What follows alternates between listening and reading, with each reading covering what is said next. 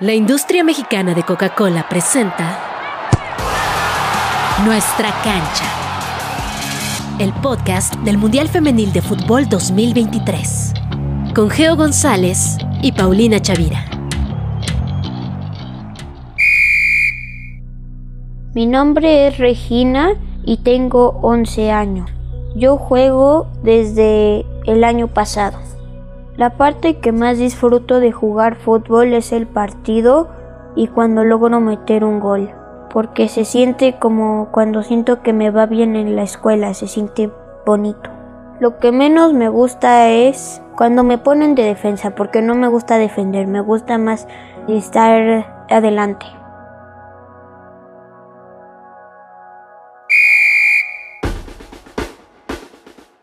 Hola, hola. ¿Cómo están? Muchas gracias por volverse a sintonizar, por picarle donde debe de ser.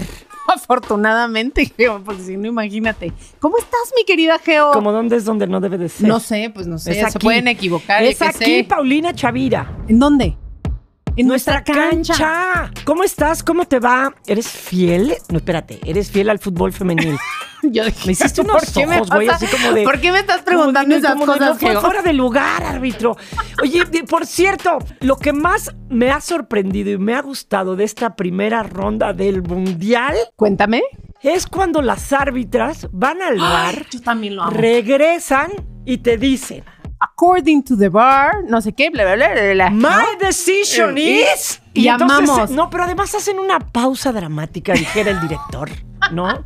Una pausa dramática y entonces dice, not penalty. Y, se oye, "Ah", y ya no oyes ni madres por qué no fue penalti. Oye, pero está maravilloso, ¿no? A mí también, yo estoy contigo, es una de las cosas que más me ha gustado, pero antes de eso, Geo, antes de que entremos a eso, yo sí quiero decirte, mi Geo, ¿cómo estás tú? No has dormido nada, hermana. Son pocas las horas que Son se muy duermen. pocas, ¿no? ¿Qué onda con estos horarios, Geo? Pues es que ya lo habíamos dicho, o sea, Australia y Nueva Zelanda están muy lejos de nosotros, pero más cerca de otros. Claro, para otras personas les Están queda muy increíble el horario, están ¿no? Muy felices. Sí, sí está complicado. Está muy complicado. Mira, yo te voy a confesar que no he podido ver todos los partidos en vivo. ¿Sabes qué? Vámonos. Porque aquí. me quedo no, dormida, No, no, no eres digna de nuestra cancha. No que soy digna, un no soy digna. En nuestra cancha y digan, ¿merece Paulina Chavira continuar en esto? Ustedes díganlo. Díganlo si ustedes también se pueden quedar despiertas, Otra despiertos, por favor. porque- y si sí, díganme cómo, porque yo la va, mira, café no puedo tomar. Ya a esta edad ya no puedo tomar café a las 3 de la mañana porque me da. tengo una solución bueno, para que no sufran. A ver. O sea, por la aplicación que la están viendo, Sí.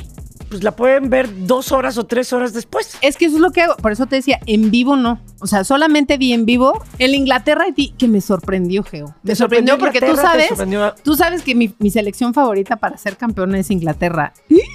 Lo vi muy difícil. ¿Qué crees que esté pasando esta primera ronda con los juegos que nosotros aquí en la comodidad de nuestra silla, Ajá. como dijo uno por ahí que anda de playera roja, ay, apenas le metieron, o como dicen algunos de mis me quedó a deber. ¿Qué crees que esté pasando? Porque Estados Unidos no metió los 13 goles del Mundial pasado y metió 3, porque Australia ganó con lo necesario, porque Nueva Zelanda, Inglaterra ganó por por, primera 1-0, vez, porque claro. Canadá empató a cero. ¿Qué está pasando? Pues no sé, mira, quiero pensar que, como dijeron, estaba escuchando a unas eh, aficionadas del, de la Inglaterra, como te gusta decirle, y una de las cosas que decían es que quizás sí son estos nervios del primer aficionadas era partido. Kate. Era Kate. Era Kate. Tú Kate, sabías, sí, muy sí. bien, ¿ves? Es una atascada de, del Es fútbol una femenino. atascadaza, pero bueno, en fin. Al final decía que pues sí, en parte podrían ser estos nervios del primer partido, que obviamente hay tensión. Supongo que para Australia y para Nueva Zelanda supieron convertirlo muy bien, ¿no? Y fue una tensión quizá o una- unos nervios de ese primer partido en el que sentían que tenían que cumplir,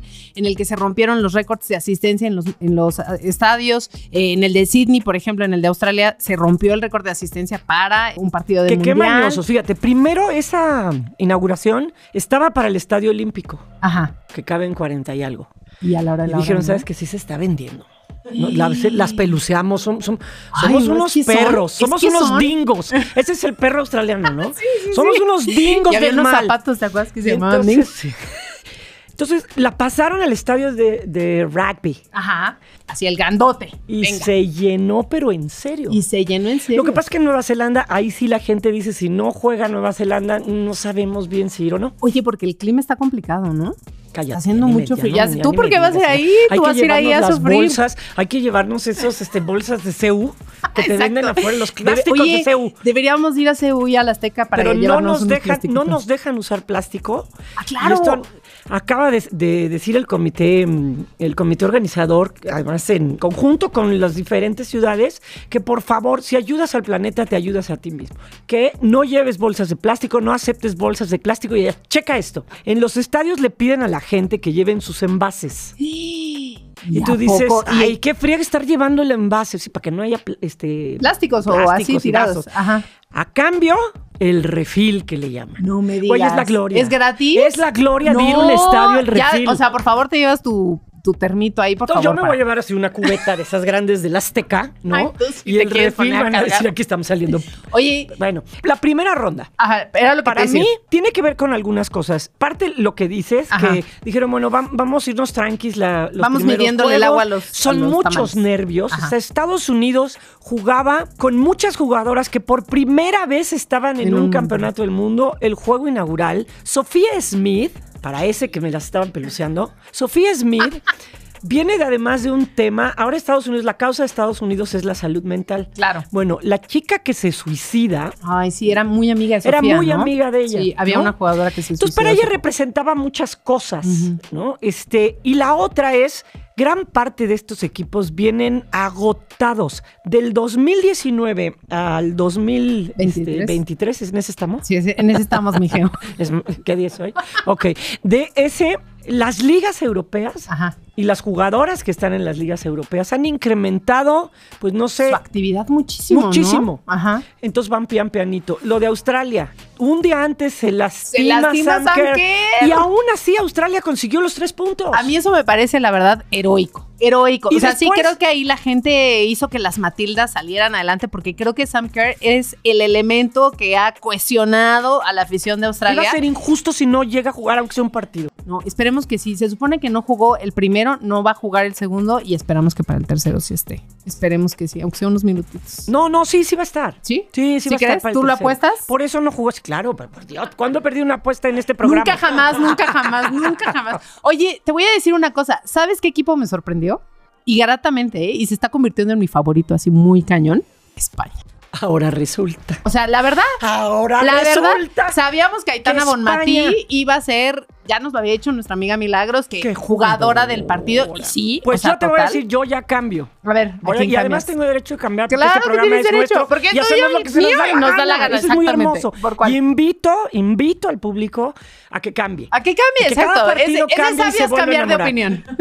Güey, Japón. Volvió a ser el Japón del 2011. Y Japón, ¿verdad? Está no te muy presta cañón. la pelota. Es más, fíjense lo que les voy a decir.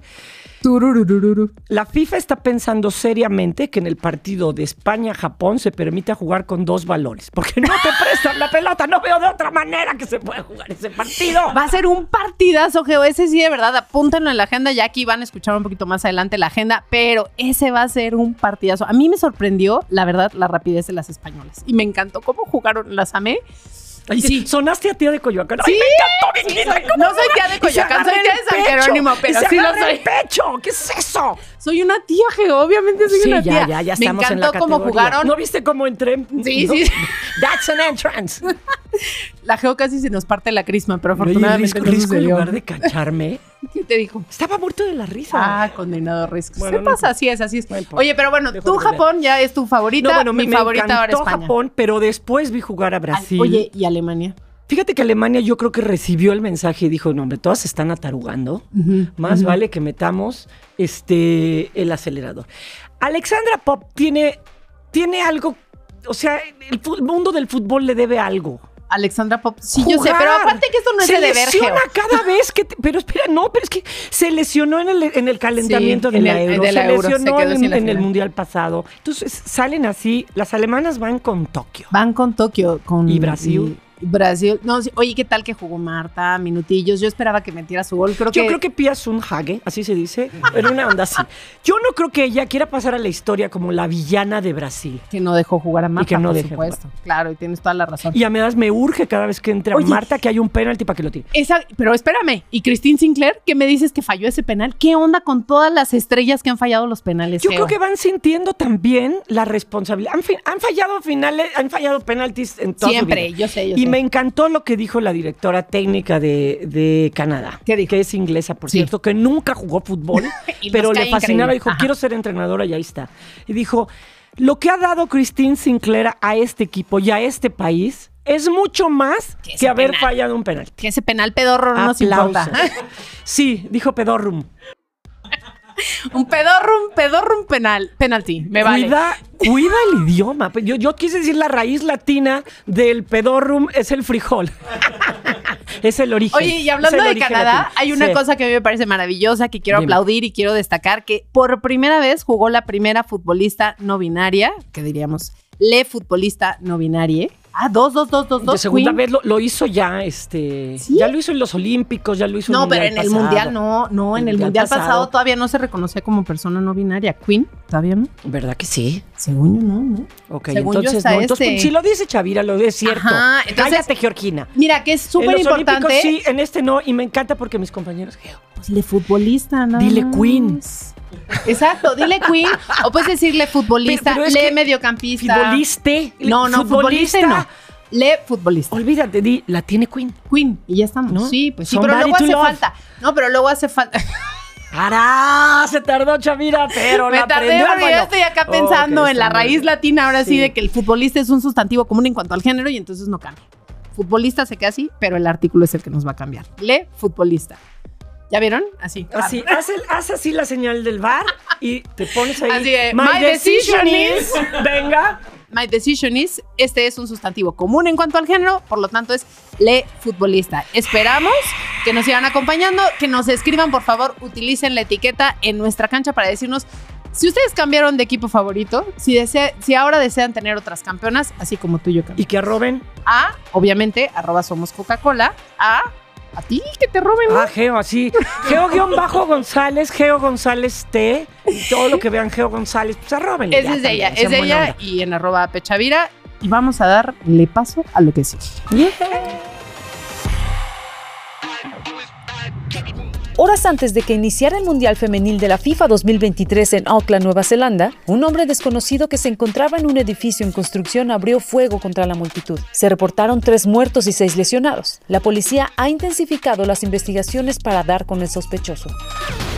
Como se esperaba, el Mundial Femenil de la FIFA 2023 empezó con dos récords. En el juego Nueva Zelanda-Noruega se registró una cifra histórica de 42.137 aficionados. Horas más tarde, en el Stadium Sydney, se reunieron 75.784 personas, 50% más que el anterior récord para un juego femenil. Ambos encuentros terminaron con buenas noticias para las escuadras locales, que ganaron sus partidos con marcadores de 1-0.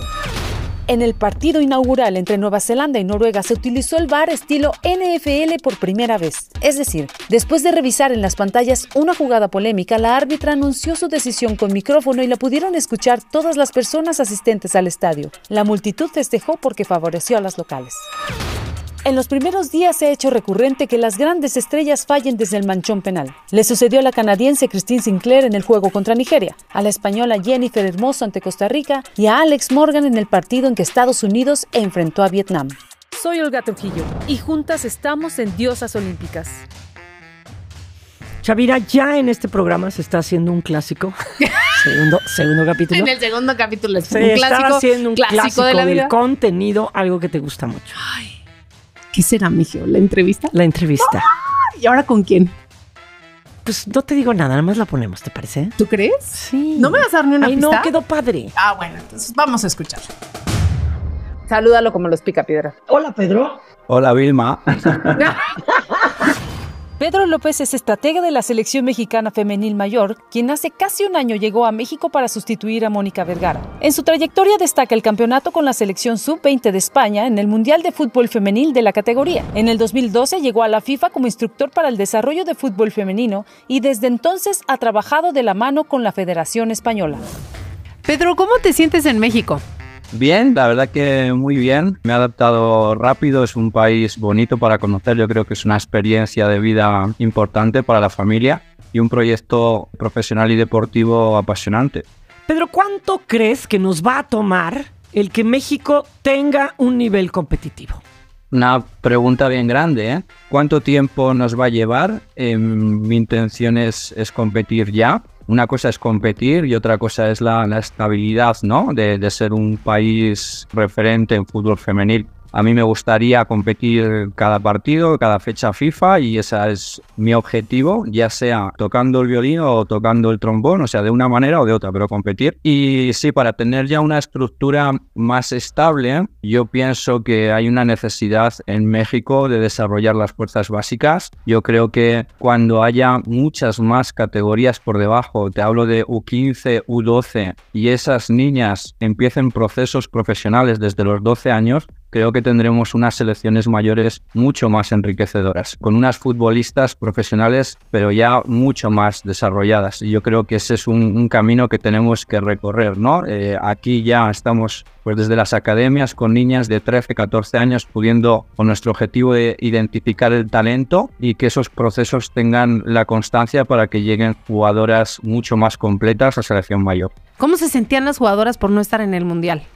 Pues fíjate que es un tema que casi he preferido no tocar nunca porque es un, eh, siento que es una herida muy grande y volver a abrirla eh, puede generar desconfianza en las jugadoras. Lo que buscamos es que cada ocasión que tengamos, que tenga éxito, me da igual, siempre lo digo, ¿eh? como en la Revelation, me da igual que sea por tarjetas amarillas, que sea en la prórroga contra Venezuela, pero que tengamos alegrías que refuercen la autoestima o la autoconfianza de estas jugadoras porque venían de un palo realmente duro que les puede hacer dudar de su confianza en el campo y seguir acumulando, acumulando experiencias positivas para que cuando nos la tengamos que jugar, pues en nuestro estado de ánimo y de confianza sea mejor. Y trato de no tocar ese tema nunca por respeto a, los que estaban, que seguramente no lo hacían tan mal, pero sucedió así, y por tratar de dar un optimismo a, este equipo. A ver, no, no, pero, pero yo difiero. Estados Unidos queda eliminado en los Juegos Olímpicos de Brasil y se hicieron responsables de esa herida. No me digas nombres, pero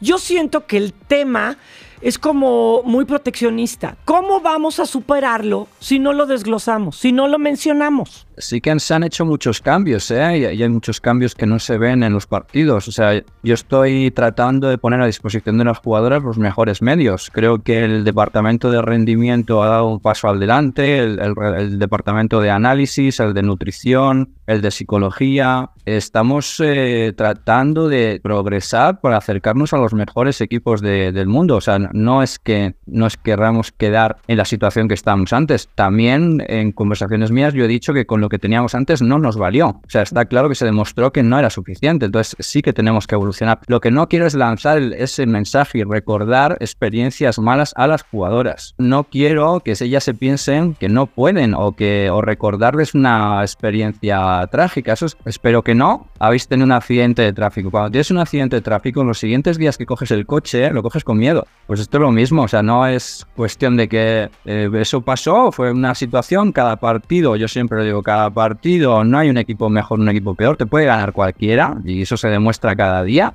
Y, eso pasó, pero ahora estamos tratando de hacerlo lo, mejor posible.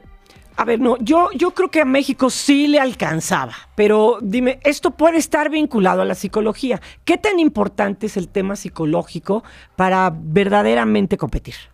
Es un proceso y, todo esto va, está individualizado a la jugadora, o sea, no, no es una manera de plantearlo igual para las 20 o para las 26, sino que cada una pues tratar de adaptarse a ella para sacarle el mejor rendimiento. Cada una tiene que tener una alimentación diferente, cada una tiene unos estímulos, unas motivaciones diferentes o tiene unos lastres del pasado, unos problemas diferentes. Cada una tiene unos planes de entrenamiento de gimnasio o físicos diferentes porque no puede ni comer ni ir al gimnasio igual. Charlín Corral que eh, Greta Espinosa. Está claro, yo creo que ni comen ni van al gimnasio a hacer lo mismo. Y en el análisis táctico que nosotros hacemos, lo hacemos individual también. Y les mostramos sus actuaciones, tanto con su club como con selección, a nivel individual. Y les mostramos qué cosas hacen muy bien y les decimos muchas cosas que hacen muy bien, lo mismo para reforzarlas y para que vean que ellas son jugadoras importantes. Y también las mostramos el camino de aspectos que nosotros pensamos que tienen que mejorar a nivel individual, a nivel de línea y a nivel de equipo. Y eso es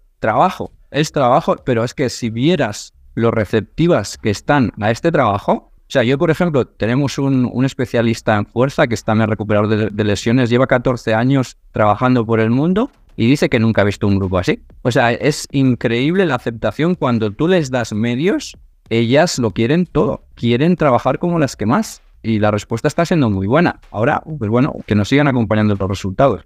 Creo que no se trata de descubrir el hilo negro, pero una de las cosas que más nos cuesta trabajo, especialmente hablando de las futbolistas, es la confianza en una misma. ¿Si es una cuestión de confianza la que puede hacer la diferencia? Vieras, yo vengo de, un país en el que en categorías inferiores acumulábamos éxito tras éxito. Llegábamos a una final de un europeo, llegábamos a una final del mundial, a una final del europeo, una final del mundial. Tú piensas que esas jugadoras, cuando afrontan el siguiente partido, no tienen miedo a nada. Además, se sienten cómodas en ese contexto. Y nosotros venimos de no clasificar a los dos últimos mundiales, ni a las dos últimas Olimpiadas. Entonces, lo que necesitamos son experiencias favorables y experiencias. Y seguir compitiendo, y seguir ganando, o seguir viendo cuál es la manera de competirle a alguien. Y, necesitamos experiencias porque llevamos dos mundiales sin estar. Vámonos al mundial, Pedro. Supongo que sí vas a ver el mundial, ¿cierto? Sí, claro. Tenemos, si no me equivoco, lo estuve viendo estos días, nueve rivales de Copa Oro. Nueve. Y vamos a hacer el análisis ya desde, desde este mundial. Porque en la próxima Copa Oro, por si no lo saben, se incorporan los equipos de Commonwealth. A ver, hablemos de estilos de fútbol femenil. ¿Nos puedes ayudar a definir un poco los estilos de los equipos que lucen como favoritos? Eh, bueno, lo primero decir que, es un mundial un poco atípico porque eh, no siento que ninguna de las selecciones llegue en un momento de consolidación. Están llegando muchas selecciones en momentos de cambios generacionales, están llegando selecciones con varias jugadoras importantes lesionadas, lo que está, eh, lo, que crea esa, incertidumbre a, unos días de empezar el, mundial y posiblemente pues la selección que mejor se adapte a este torneo pues irá avanzando por encima de, estilos y por encima de, figuras consagradas. ¿eh? Hay países pues, que tienen muchísimo potencial porque tienen jugadoras muy importantes y tienen un nivel de desarrollo histórico muy grande. Estados Unidos piensa que en cuanto a los duelos, eh, velocidad, intensidad, pues posiblemente no les vas a ganar, igual que Francia. Francia te mata en todos los duelos. Tú, tú te vas a enfrentar con Francia y en qué duelo les ganas. O sea, ¿en qué duelo de uno contra uno no les ganas? De cabeza no les ganas, en velocidad no les ganas. Y esos duelos son los que te condenan. Si tienes una central como Renard, es en, qué, ¿en qué duelo le ganas? Eso es lo que pones. Tú pones a cualquier jugadora del mundo y en qué duelo le ganas. Entonces es realmente complejo, a no ser que choquen pues con, pues con el orden de, de, Alemania, que Alemania es un dolor, o sea, jugar con Alemania es un dolor auténtico porque no encuentras por dónde entrar, llegan a todas las presiones siempre basculan y al final tienen una contundencia arriba, una efectividad que dices, llevo aquí 90, 80 minutos sufriendo y no les he hecho ni, ni un rasguño y ellas han llegado tres veces y te han metido cuatro goles. Alemania es un dolor auténtico. Francia tiene un poderío impresionante. Los duelos individuales no ganas ningún duelo, pero ni, en ataque ni en defensa. Y Estados Unidos, pues es, es, una potencia y mezcla un poco todo, ¿no? Mezcla esa velocidad, mezcla pues bastante orden en balón parado. Son muy, son muy eficientes, son realmente buenas. España es me cuesta decirlo porque he entrenado al 85% de las jugadoras y, se me mezcla un poco lo, emotivo con lo profesional. Las futbolistas de todas las categorías de España, con lo que yo me encuentro en otros lados, es la interpretación del juego. Ahí hay una cultura de, de interpretar lo que pasa y al final nuestro punto de vista es que gana quien mejor decide y las españolas deciden mejor. Ya, claro, según ha evolucionado el fútbol femenil en España y esas jugadoras tienen una estructura física corporal mucho más trabajada, no quiero decir que sean más rápidas que las francesas, pero tienen una estructura que les permite aguantar 95 minutos de intensidad y de esfuerzos específicos de su posición, o sea, ya no es que en el minuto 80 o 70 bajen ese tipo, y, y, son las que mejor deciden, las que mejor decisiones toman, ah, para mí, yo eso que me quedo con eso. Si tú entiendes el fútbol, o sea, si tú interpretas en cada situación de juego, en cada fase de juego y en cada parte del campo cuál es la mejor decisión y decides antes, ahí ya no hay ni fuerza, ni velocidad, ni jugadora mejor del mundo. Y ellas son las que mejor lo interpretan. Solamente Japón, si las ves todas, son como, como Andrés Iniesta. Y es que toman decisiones muy rápido y muy bien. Entonces, eso es realmente bonito. O sea que que cuando van hacia un lado sepan por qué van hacia un lado, que cuando controlan hacia otro lado sepan porque ahí está el espacio, que cuando eh, hacen un eh, ataque elaborado es porque toca elaborado, cuando hacen transiciones porque toca o interpretan que es transición. A mí me, encanta porque yo soy una persona que necesita el saber por qué de todo. O sea, yo a todo le busco el por qué, por qué, por qué. Y el fútbol que mejor interpreta los momentos y mejores decisiones toman es el, el, español o el japonés. Ese Japón del 2011, te recuerdo que ya ha hecho eso, ¿eh? Yo creo que no se puede poner aquí ni el de España, ni el de Francia, ni el de Japón, porque la mexicana es mexicana y la española es española.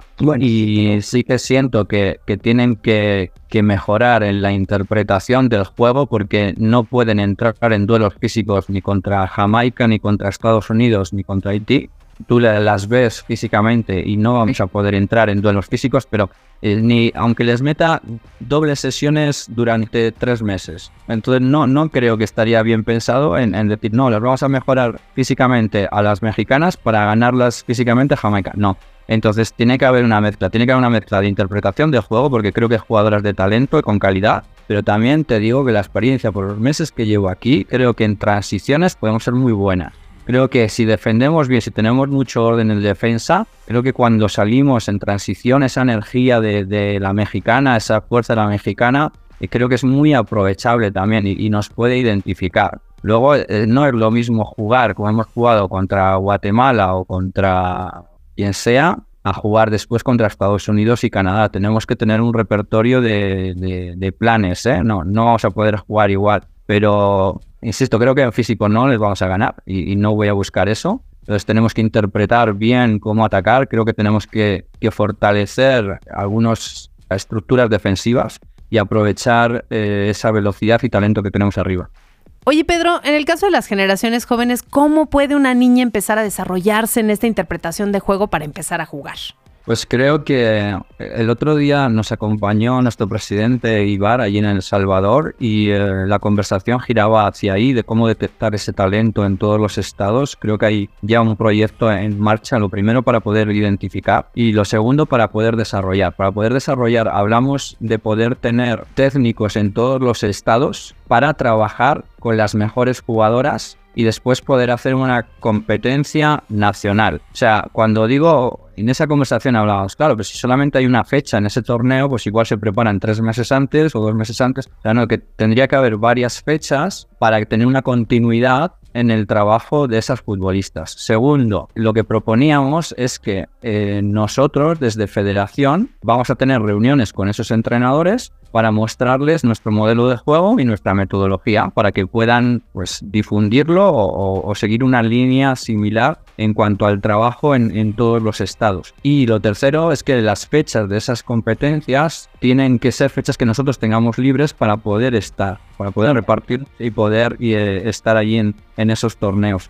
Yo creo que esa línea que empezaría ahí con niñas, pues hablamos de, de 12, 13 años, es lo que se continúa con las academias, que ese proyecto ya está ahora mismo, U15, con la selección U15 que está esta semana. Claro, lo que parece una novedad, que igual llevamos unos meses trabajando dentro de un, modelo de juego o, unos perfiles por demarcación, cuando esa niña de U15 pase U17 siguiendo o demandándole los mismos comportamientos en su demarcación, ya se va a sentir cómoda, pero ya en U20 ya casi va a ser especialista en, lo que buscamos y el producto que nos puede llegar a selección mayor, que ya no sé si estaré yo, porque eso es ya dentro de muchos años. ¿eh? Bueno, Pedro, y hay algo que no sé si te han preguntado, pero Pedro, ¿cómo fue que llegaste a ser entrenador de fútbol femenil?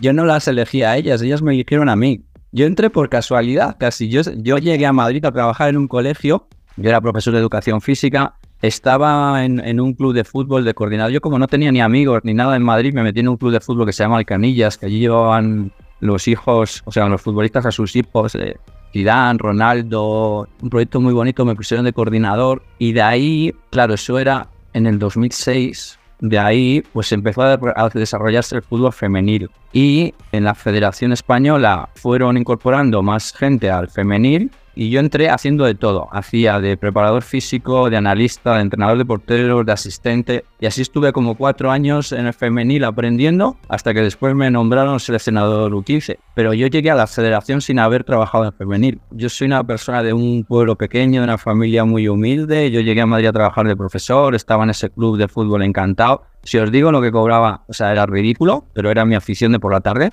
Yo estaba ahí como seis horas por las tardes y ganaba al mes como 250 euros. O sea, era la afición. Pero claro, es igual que las niñas que estamos diciendo. Me llama la selección española. Claro, o sea, yo no me quería ir a casa. Yo dormía en la sala de fisio si hacía falta. Había días que no tenía la sala de fisio la selección española a uno de Aguilar de Campo. O sea, claro, yo allí estaba encantado de la vida. Que había que viajar, viajaba. Que había que dormir, dormía. Que había que ir con la 15, con la 17, con la 20. Que había que, que hacer preparado físico. Yo encantado de la vida. Era lo más grande que me había pasado. Ni hubiera soñado yo estar en la selección española.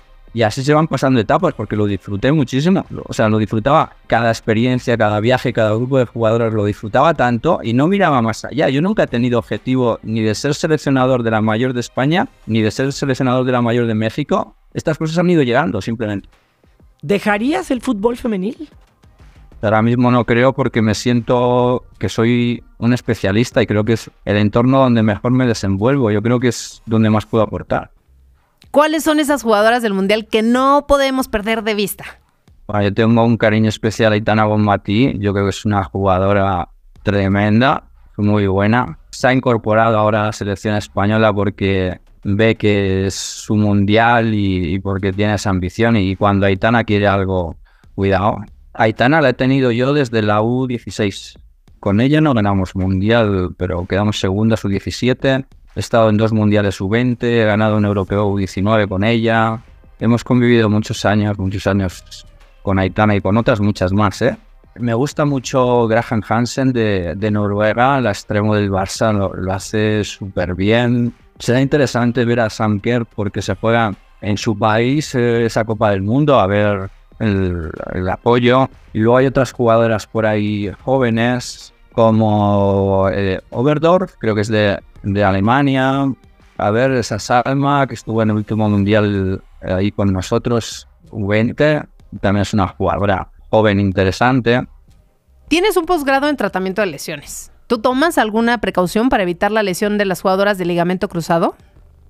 Es algo a nivel global, a nivel mundial, esa lesión que es una lacra para el fútbol femenil. Creo que las estructuras musculares que sustentan todos los movimientos de la jugadora en apoyos, tiros, saltos, caídas, regates, necesita estar muy, muy trabajada. O sea, todo, todos los estabilizadores, desde tronco, cadera, muslo, eh, gemelo, todo tiene que estar tan estable porque el ritmo competitivo en femenil está creciendo mucho y entonces cada vez esos movimientos son más agresivos, cada vez son más violentas las frenadas a eh, giros y hay cuerpos que no están preparados. Creo que no es el caso de las inglesas porque siempre han sido vanguardistas en el trabajo físico, pero eh, pues posiblemente la estructura corporal de, la mujer hay que trabajarla desde lo más temprano posible, eh, una vez detectado que esa lesión, su incidencia es mayor de lo habitual.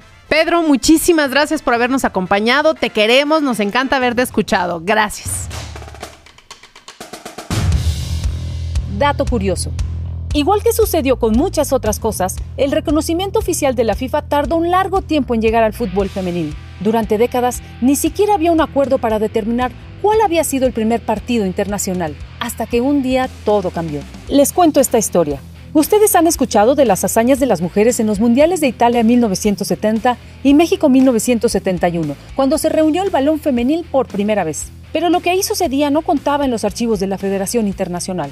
mucho menos lo que pasaba en otros partidos con menos reflectores. Así se mantuvo hasta que a principios de este siglo, la FIFA empezó a investigar los primeros partidos femeniles de fútbol como parte de la creación de la clasificación mundial femenina FIFA Coca-Cola. A partir de esa organización de datos, se determinó que un partido entre Francia y los Países Bajos, jugado en abril de 1971 en la ciudad francesa de Hasselbrook, sería el primero en ser considerado como oficial. Es decir, las mujeres involucradas en ese juego no sabían que sus nombres quedarían escritos en los libros de historia del balón más de 30 años después. En aquella primera clasificación FIFA Coca-Cola fueron incluidos 108 equipos, Hoy hay 188. Desde su creación, la lista fue concebida para presentar un análisis global de la situación en que se encuentran las elecciones, hecho que da cuenta de la histórica colaboración de Coca-Cola y la FIFA.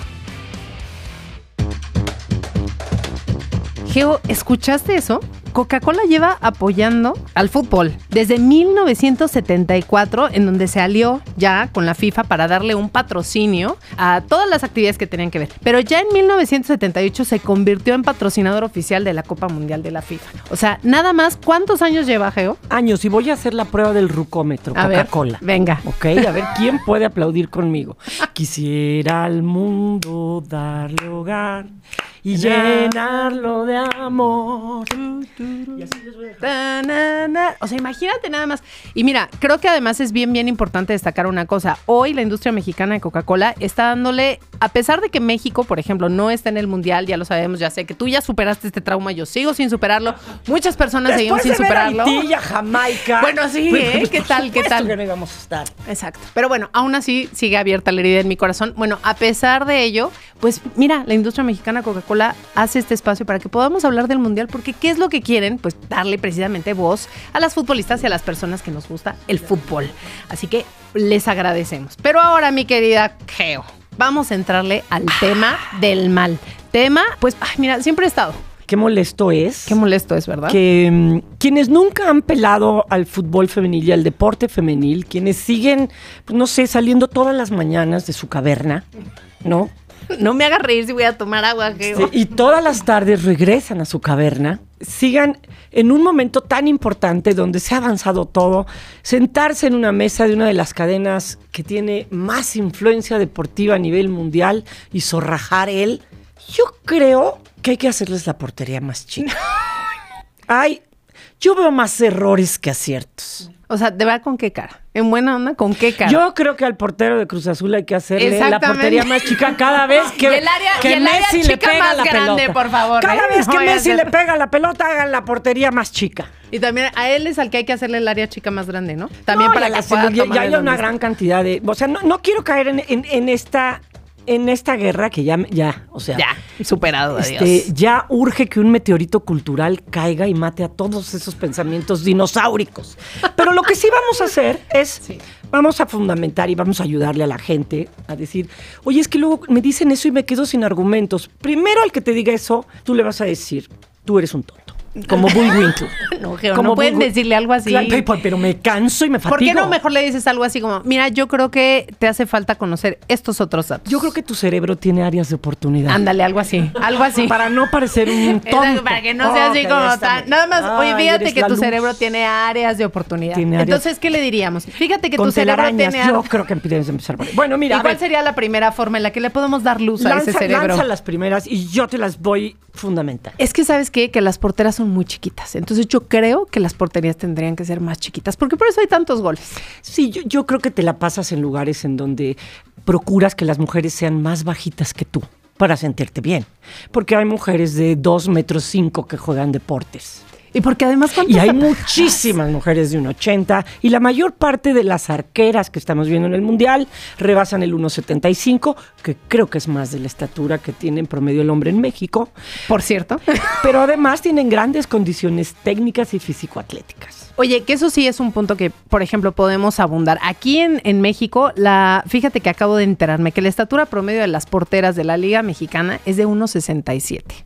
O sea, en realidad es poco. Ya me rebasaron. Ya te rebasaron. Pero está por arriba del promedio de Es que estatura era lo de que la te iba a decir. Exactamente, en la México. estatura promedio en México es de 1,63 más o menos. O sea, Es que la de pensar que el primer portero de fútbol varonil medía 1,97 o 2 metros. Exacto. O sea, la raza humana ha ido evolucionando. evolucionando digamos. y creciendo la estatura. O sea, nosotros somos más altos que nuestros abuelos y no se diga, menos yo que mi bisabuela. Ok, bueno, yo sí soy más alta que mi mi, abuela. bisabuela Mercedes era enorme. ¿Ah, sí? Bueno, Sí, pues mira, ella hubiera sido una gran Y portera según tenía esta la gente. mano huesuda, buena palmanazo. Sí, esa era mi abuela. Pero, es- Pero sabes también, una de las cosas que creo que ha pasado y que podemos notar, por ejemplo, simplemente el Mundial de 2019, el que estamos viendo hoy, creo que todas las futbolistas tienen una preparación física completamente distinta de la que se tenían quizá en un principio, ¿no? Si Sí. quieres. O sea, si les quieres dar como ese puntito de, bueno, pues sí, es que antes cometían errores, lo que sea. Nos hacía falta esa, digamos, como tener como más esa profesionalización. Incluso aquí se ha hablado de cómo no había entrenamientos, por ejemplo, para porteras, específicamente para porteras. Para muchas porteras sigue sin haberlo. Y tienes que buscarlas. Mira, vámonos a la frialdad de las cifras y los números. Venga, ¿ok? venga. Porque además todavía decían, como por ejemplo en otros deportes, como En el voleibol. con el, sí, con el voleibol, pero dijo, o el tenis, o el básquetbol. Wrong. Y además, eh, hay muchos de los que dijeron eso que juegan tenis. Ah. ¿Alguien ha visto en un partido mixto de tenis que cada vez que le pega a la mujer bajan la red y cuando pega el hombre ¿La suben la red? Obvio no. O pensaría, como los que hemos jugado tenis o les gusta el deporte, o le pican a Google que la altura de la red para hombres y mujeres es igual. Que la altura del aro en el básquetbol es 3 metros 5 centímetros igual para hombres que para mujeres. Que la distancia del tiro libre es exactamente igual. Y que la razón por la cual en algunos deportes, como el voleibol, que siempre mi voleibol de toda la vida. Tu voleibol de el toda la vida. altura que de tú sí red- puedes hablar con conocimiento de causa. ¿cómo no? La altura de la red en voleibol es 2.43 para hombres, 2.24 para mujeres, porque en ese momento el promedio de estatura de las mujeres era uno y el de los hombres es otro. Ok, ahora han pasado mucho tiempo, más de 100 años en el voleibol, que no había mujeres que jugaran voleibol que midieran más de 1,75. Ahora no hay mujeres de 1,75 que quepan en las selecciones nacionales de voleibol. Juegan de 2 metros 5 y todas las que juegan en las selecciones mundiales de voleibol, olímpicas y mundiales, rematan con la red a la altura de los hombres. Yo nunca he visto que digan que Paola este, Espinosa ganó una medalla en plataforma de 9.75 metros. Porque hay que bajarle los metros, Sino- ¿no? No la vas a poner en la 10. misma. Ana Guevara no nos dio una medalla en 375 metros, sino 400. La gran mayoría de los deportes son iguales los reglamentos para hombres que para mujeres. Y no tendría por qué ser de otra manera, Geo. La y verdad. estamos midiendo esfuerzo y espectáculo. Claro, todos aquellos que creen que el único espectáculo que vale la pena de ver en el deporte es el de los hombres porque llegaron primero y lo hacen muy bien, pues está bloqueando la mitad de su deportivo cerebro. Y además están bloqueando la oportunidad de ver, de verdad, grandes, grandes partidos. Ahora, la otra. Yo Venga. he visto que cometen más errores en el fútbol las mujeres. No. Todo aquel que no tiene acceso a la preparación, al conocimiento, a la práctica, invariablemente va a cometer más errores que no. Si yo te digo, trépate al tortón y llévame por forma, las cumbres de maltrata. No va a haber forma, mi Vas a cometer Geo. más errores Muchos, que el que domina el Claro. Seas hombre, mujer, este, persona no binaria. Muy bien. Tú muy bien. Tú muy bien. Exacto. Entonces, está vinculado al acceso a la capacitación, a la, a la, A la práctica. formación, a la y las mujeres claro. tenemos una desventaja de 130 años porque todavía no hay escuelas especializadas de fútbol para niñas No de 8 las hay. años, cuando sí las hay para, hombres. para- y para hombres desde los tres años casi casi que empezaron a caminar y ahora le ponte ya a patear un balón. Y que me diga cuántos goles de lejos no ha habido un solo gol en la primera ronda de tiro libre. Ni uno solo. Oye, pero además, eso no hemos hablado de eso. Nos hicieron más chica la portería. Sí, Yo la creo que hay que hacerle la portería más grande a Chivas. Hay que hacerle la portería más grande a Chivas. No andamos Ah, no, Chivas sí anda No, metiendo Ya ves, ya Chivas ya metió gol, ya metió gol, ya metió gol.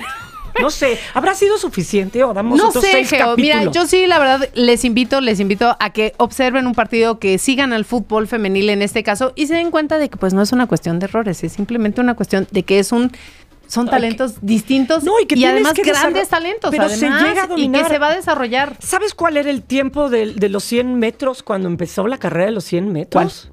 Estaba en 12 segundos. Hoy las mujeres que ganan una medalla olímpica en 100 metros se ríen de las que hacen 12 segundos. Claro, pues allá les dieron tres vueltas más. Porque ya avanzó, porque hay tecnología, porque Porque hay la raza es formación. más grande, porque hay alimentación, Pues porque hay ejercicio, porque hay todo. Así que por favor, ya siéntense, señoros, por favor. Les pedimos. Gracias, gracias por, por darnos esta luz, por iluminarnos esa parte oscura de nuestro cerebro, mi querida Geo. Por ardernos. Yo soy Olga Trujillo y quiero que me acompañen directo al pizarrón. ¿Cómo van con las ojeras en estos primeros días del Mundial Femenil de la FIFA 2023? Sea como sea, esto apenas arranca, así que es momento de revisar los partidos más interesantes de la semana. Les recomiendo que tengan lápiz y despertador a la mano. El martes 25 a las 11 de la noche, Costa Rica, que cayó 3-0 contra España en su partido inaugural, buscará su primer triunfo contra Japón, un equipo que contra Zambia se mostró como una máquina. Después de eso ni siquiera hay que apagar la tele, pues a la 1.30 del miércoles se enfrentarán España y Zambia. Con un triunfo las rojas podrían asegurar su pase a la segunda ronda. Pero el miércoles a las 7 de la noche hay un juego que se debe marcar con rojo. Estados Unidos contra Países Bajos, una reedición de la final del Mundial anterior en la que las estadounidenses ganaron 2-0 con goles de Megan Rapinoe y Rose Lavelle. ¿Habrá revancha? ¿Una nueva victoria para las barras y las estrellas? No olviden la botana para averiguarlo. Al otro día, jueves a las 4 de la mañana, Australia se enfrentará a Nigeria. Las llamadas Matildas anfitrionas de lujo no contaron en el partido inicial con Sam Kerr por lesión, y la afición ruega porque vuelva lo más pronto posible. El viernes a las 2.30 de la madrugada hay que seguir los pasos de las inglesas, vigentes campeonas de la Eurocopa. Por último, el sábado a las 4 de la mañana hay un partido de esos para los que se tienen que poner tres alarmas. Francia se enfrentará a Brasil. Hace cuatro años, en los octavos de final del Mundial 2019, las francesas ganaron 2-1 en tiempo extra. Se esperan goles y mucha adrenalina. El domingo el banquete semanal cierra a las 3.30 con el Alemania-Colombia. Les recordamos mantenerse despiertas. Soy Olga Trujillo y juntas estamos en Diosas Olímpicas. Chavira, no hay frase más entrañable en el fútbol que te digan la porra al saludo. Ajá, y además si nos saludan con tanto Sí, amor. Geo, Sí. les agradecemos mucho de verdad que nos hayan mandado sus mensajes, que nos hayan hecho sentir ese cariño, ese cariño y ese amor. Le agradecemos muchísimo a Gamaliel, a Jorge, a Isabel, a Florencia, que nos mandaron mensajes desde Spotify. ¿Sabes que se pueden mandar mensajes ahí para decir, oye, sí me gusta uno, tu uno que nos diga podcast"? algo bonito. Para que, vean mira, que, te voy a lo que, decir, lo para que veas dice. qué bonito que nos ponen. Dice, gran episodio, lo disfruté muchísimo, las entrevistas, las notas, tanto a Geo como a Paul las admiro mucho y que se hayan juntado para darnos este podcast es de lo mejor. Ay, Ay, lo ay, hay una mente queremos. siniestra atrás de todo Exacto, eso. esa- es como el que va a conquistar Sí, el mundo. Sí, sí, hay una, mente ahí. Una mente siniestra. Oye, no, pero la verdad, muchísimas gracias también. Tengo mucha gente que te quiere conocer, mi Geo. Ya así como dicen, oye, ya que conoces a la Geo, dile por favor que. de, la crea- oye". de los creadores de Me robé tu frase, mana. Pues, man, es que no te estoy No es cierto, no tienes a nadie que me quiera conocer, pero yo Claro sí. que sí. Oye, yo tengo mucha gente que te quiere conocer, ¿eh? Mis hijos incluidos. Punto número Yo uno. a, a tus hijos los Porque quiero te como si no toda fueran la mañana. míos. así dicen, ese es Geo, ese es Geo, mamá. Porque además cuando sale Geo ya Los se tienen que ir a la escuela. Entonces Hace así que córrele, córrele. Soy la peor señal en sus vidas. Entonces, mira, yo digo que hagamos una fiesta. Hagamos la una fiesta. fiesta, hacemos una fiesta, que te conozcan rápido, así, no sé qué. Y luego también, ese día podemos aprovechar para decir cuáles serían los partidos que tú verías esta semana. Porque te, Te propongo, ver. te propongo que hagamos una fiesta de revelación del lenguaje de género. Ay, no, feliz de la vida. Hagámoslo, por favor. Bueno, vamos, vamos a decirle a la gente, recomendarles partidos que no pueden dejar de ver Ajá. y que se nos, anto- nos antojan muchísimo Se nos antojan. este, en la próxima semana. De aquí a nuestro siguiente capítulo. No deben de perderse Estados Unidos, Países Bajos. Es la repetición de la final del. Mundial anterior. Pero 2019. además, ahorita nadie quiere perder ese partido porque los cruces están endiablados. Entonces hay que pasar en primer lugar. Lo Sí. puede hacer Estados Unidos. De hecho, creo que lo va a hacer Estados Unidos, pero también lo puede hacer Países Oye, Bajos. Japón-España. Ya dijimos, este, tu favorito contra mi favorito. Ya así que está. Japón-España, por favor, no se lo pierdan. Team Japón. Suecia-Italia. Pero a mí también sí soy me team interesa. España. A mí sí me gusta Italia. Va. Me gustó cómo jugó. Va a estar duro. Suecia juega muy bien. Así que veamos. Francia este, contra Brasil. Ese es un must. Vamos a hacer examen del Francia contra Brasil. Semana que entra, ¿eh? Saquen ahí. Examen del. Francia contra... Y puede ir desde qué mascota estaba apoyando a Brasil Ajá. hasta qué dijo la árbitra cuando, Ajá. cuando Ah, dijo sí, el. O cuando sea, va a ser extenso. Ya está, les esperamos el siguiente martes. Gracias por acompañarnos en nuestra cancha y. Chavira, te quiero. Yo también te quiero, Ay, mami. estar aquí contigo. Gracias, gracias por acompañarnos en nuestra cancha. El amor que sentimos por México es grande. Tan grande como el motor que nos une en la tribuna de un estadio. Somos millones de voces que gritan por una misma pasión. Porque juntas somos aún más fuertes. Estamos aquí para soñar en grande. Porque el amor multiplica para ser quienes queremos ser, sin límites. Nuestra cancha. Presentado por la industria mexicana de Coca-Cola.